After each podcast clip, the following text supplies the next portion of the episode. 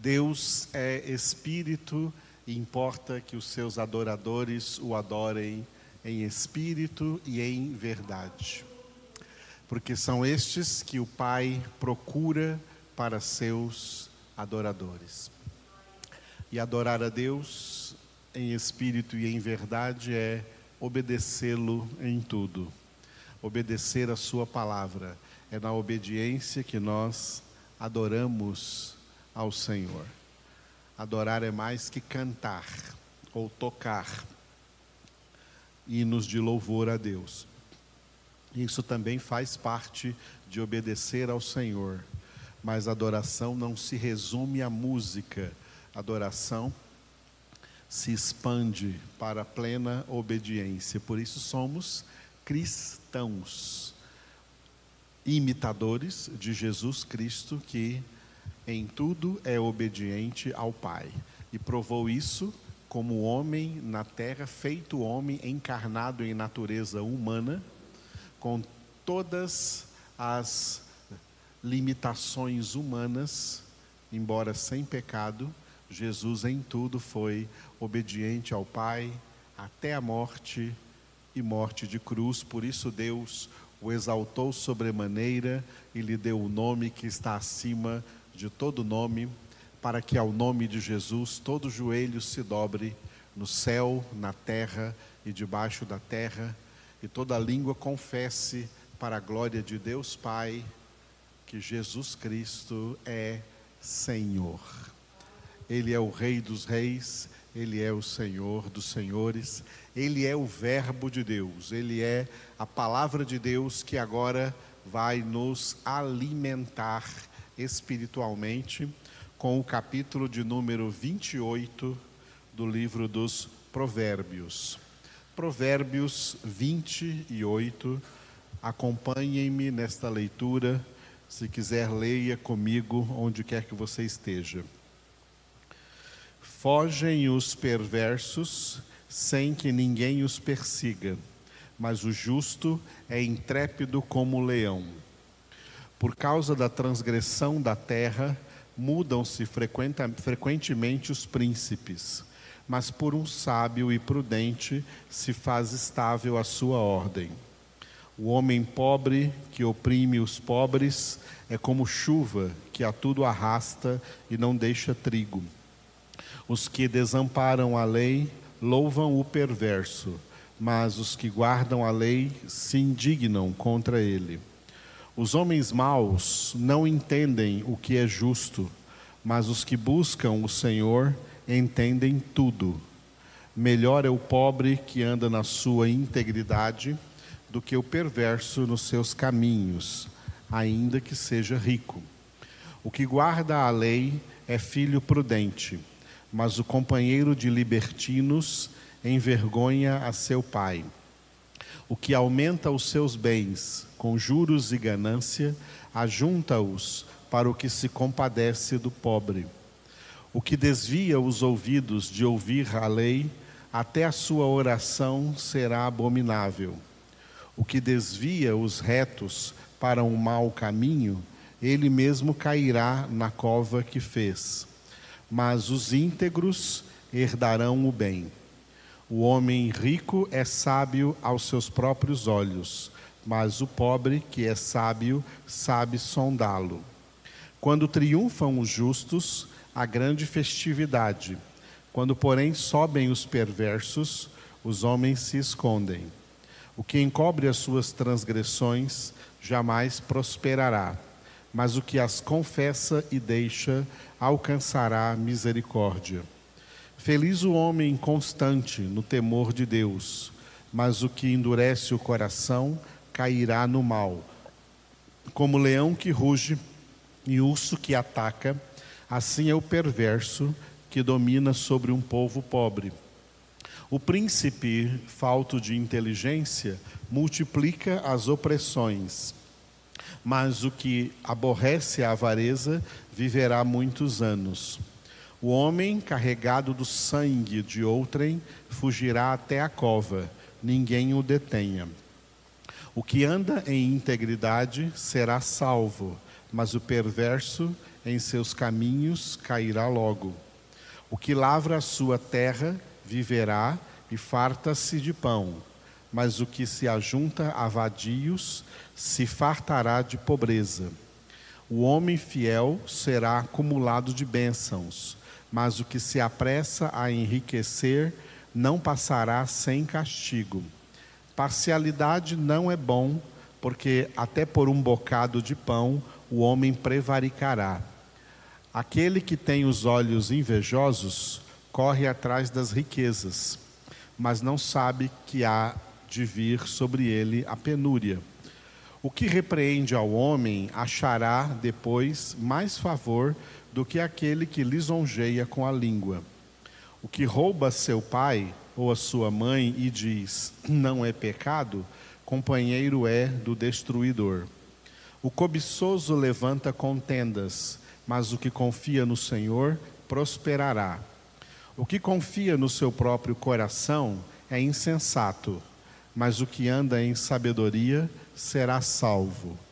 O que dá ao pobre não terá falta, mas o que dele esconde os olhos será acumulado de maldições.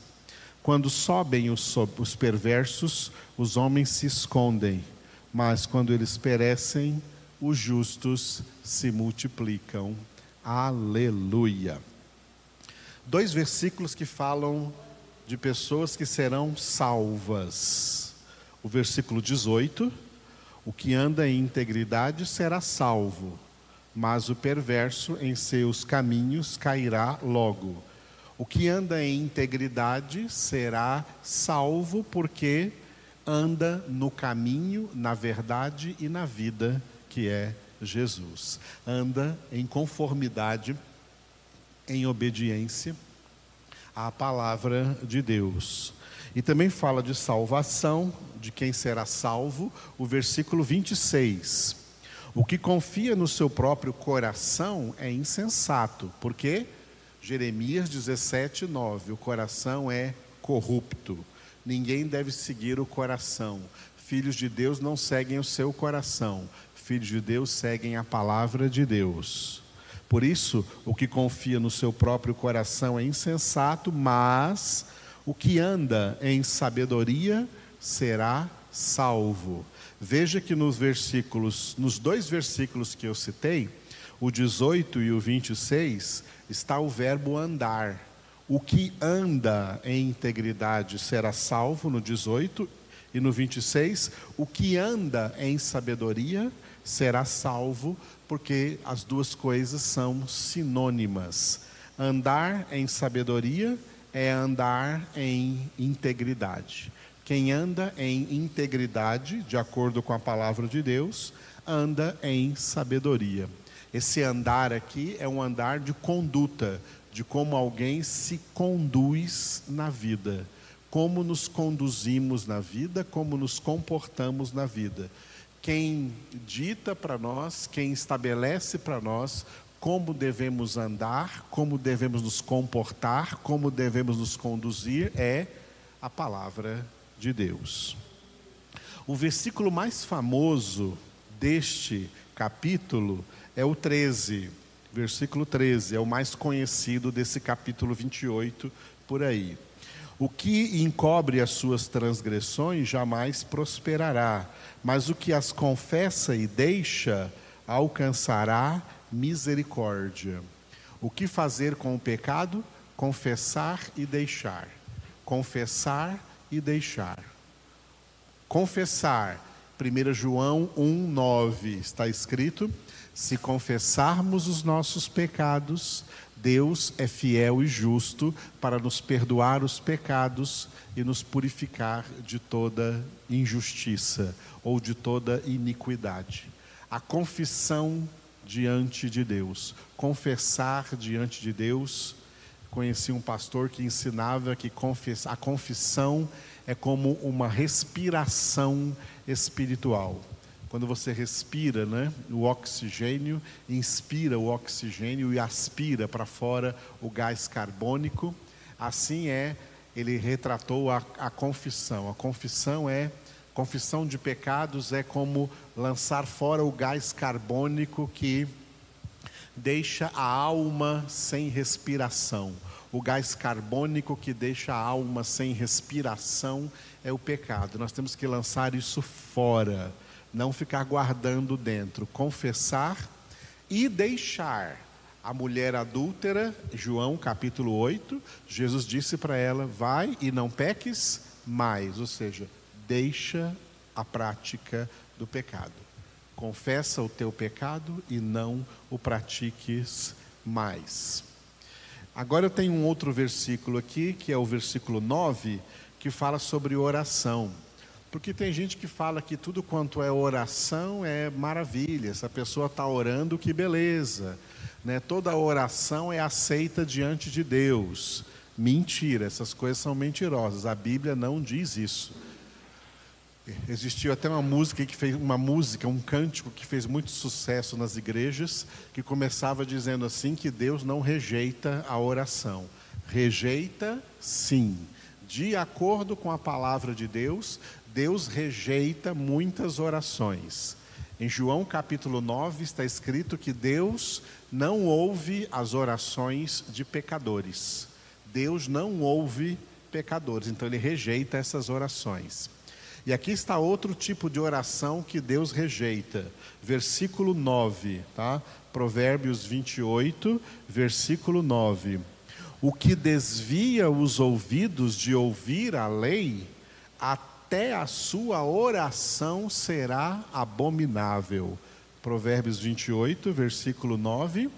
O que desvia os ouvidos de ouvir a lei, a lei aqui representa toda a palavra de Deus, ou seja, é como se tivesse escrito, pode considerar assim, o que desvia os ouvidos de ouvir a palavra de Deus, até a sua oração será abominável. Deus abomina as orações de pessoas que não querem saber da sua palavra, não querem ouvir a palavra de Deus mas querem ser ouvidos por Deus, isso não existe, isso é uma incoerência. Essas orações são abomináveis, as orações dessas pessoas que rejeitam a palavra, mas querem que Deus escute as orações delas, essas orações são abomináveis e pode ter certeza que Deus rejeita essas orações. As orações que Deus tem prazer em atender são aquelas que brotam de um coração sincero, que guarda a palavra de Deus, que medita nela de dia e de noite, e por isso essas orações, a oração do justo é guiada, é orientada pela palavra de Deus, ou seja, os verdadeiros filhos de Deus oram a Deus de acordo com a sua palavra. Quem se afasta da palavra, quem se afasta de ouvir a palavra, quem se afasta de meditar a palavra, quem não gosta da palavra, até a sua oração será abominável. Mas agora eu gostaria de chegar no principal versículo que eu queria falar desse Salmo 28, esses outros porque foram assim de grande relevância, mas eu gostaria de que você considerasse ainda de maior relevância o versículo de número 5. Provérbios 28, 5. Os homens maus não entendem o que é justo, mas os que buscam o Senhor entendem tudo. Repetindo. Os homens maus não entendem o que é justo, mas os que buscam o Senhor entendem tudo. Aleluia. Começando pela parte B do versículo, né? Os que buscam o Senhor. Esse buscar o Senhor aqui envolve todo o coração, porque o próprio Senhor diz nos livros dos profetas Isaías, Jeremias: E buscar-me-eis e me achareis quando quando me buscardes de todo o vosso coração. Não adianta dizer que está buscando a Deus, mas não está fazendo isso de todo o coração, porque Deus conhece o coração de todo mundo, Deus sonda os corações e Deus sabe quem o está buscando de todo o coração e não. E aqueles que buscam o Senhor de todo o coração, ele diz, né? Buscar-me-eis e me achareis. O que significa achar a Deus? Significa muitas coisas, mas uma delas, muito importante, é achar o conhecimento de Deus, é achar a sabedoria de Deus, é achar o entendimento da palavra de Deus. E é por essa razão que aqui está escrito que os que buscam o Senhor entendem tudo, porque os que buscam o Senhor recebem o verdadeiro entendimento da palavra de Deus. Porque tem tanta gente por aí dizendo que é crente, que é cristão, que é evangélico, mas não entende a palavra, não entende as coisas da palavra de Deus. Está por aí cheio de dúvidas ou cheio de ensinamentos errados. É porque, na verdade, essas pessoas se dizem crentes, mas elas não buscam ao Senhor de todo o seu coração. Tem muita gente no meio evangélico que não busca o Senhor. Eles buscam os favores do Senhor. Eles buscam as bênçãos que ou os benefícios que eles podem angariar da parte do Senhor. Eles buscam no Senhor vantagens pessoais, mas buscar o Senhor pelo Senhor, por causa do Senhor, que amam o Senhor, não buscam o Senhor. E como eles não buscam o Senhor de todo o coração, também eles não são comparáveis ao homem do Salmo número 1, que tem o seu prazer na lei do Senhor, na palavra do Senhor, e medita nela de dia e de noite. Essa foi a nossa pregação de domingo à noite, trazendo a, a triste realidade de que a maioria das pessoas que hoje se chamam a si mesmas de crentes, de evangélicos, não tem apreço e nem apego à palavra de Deus. Eles são apenas crentes religiosos, denominacionalistas, ritualistas, mas não de Bíblia, não de palavra, não de profundidade de palavra de Deus. Se não tem palavra de Deus, é porque não buscam o Senhor, porque sabe onde nós vamos encontrar. Aquele que busca o Senhor de todo o coração o encontra, o encontra na Sua palavra. Como Moisés o encontrou na sarça ardente. A sarça ardente representava, era uma representação da palavra de Deus. A palavra de Deus é essa sarça que ainda arde, por isso que ela é como está escrito em Hebreus 4:12, palavra viva e eficaz, nunca morre, nunca apaga, uma chama que nunca apaga. São palavras de vida eterna e por isso Jesus disse: "Passará os céus e a terra, mas as minhas palavras jamais passarão". Então, a palavra de Deus é viva e eficaz. Por isso que buscar o Senhor é buscá-lo na Sua palavra. É claro que Deus sabe como trazer grandes experiências na vida de todos aqueles que o buscam de todo o seu coração. No entanto, essas experiências não substituem o buscar o Senhor na Sua palavra. Esse é o nosso dever, como filhos de Deus, de amar a palavra de Deus, de ter na palavra de Deus todo o nosso prazer e buscar o Senhor na Sua palavra. E aí nós entenderemos tudo, inclusive o que está na parte A do versículo, que os homens maus não entendem, não entendem o que é justo.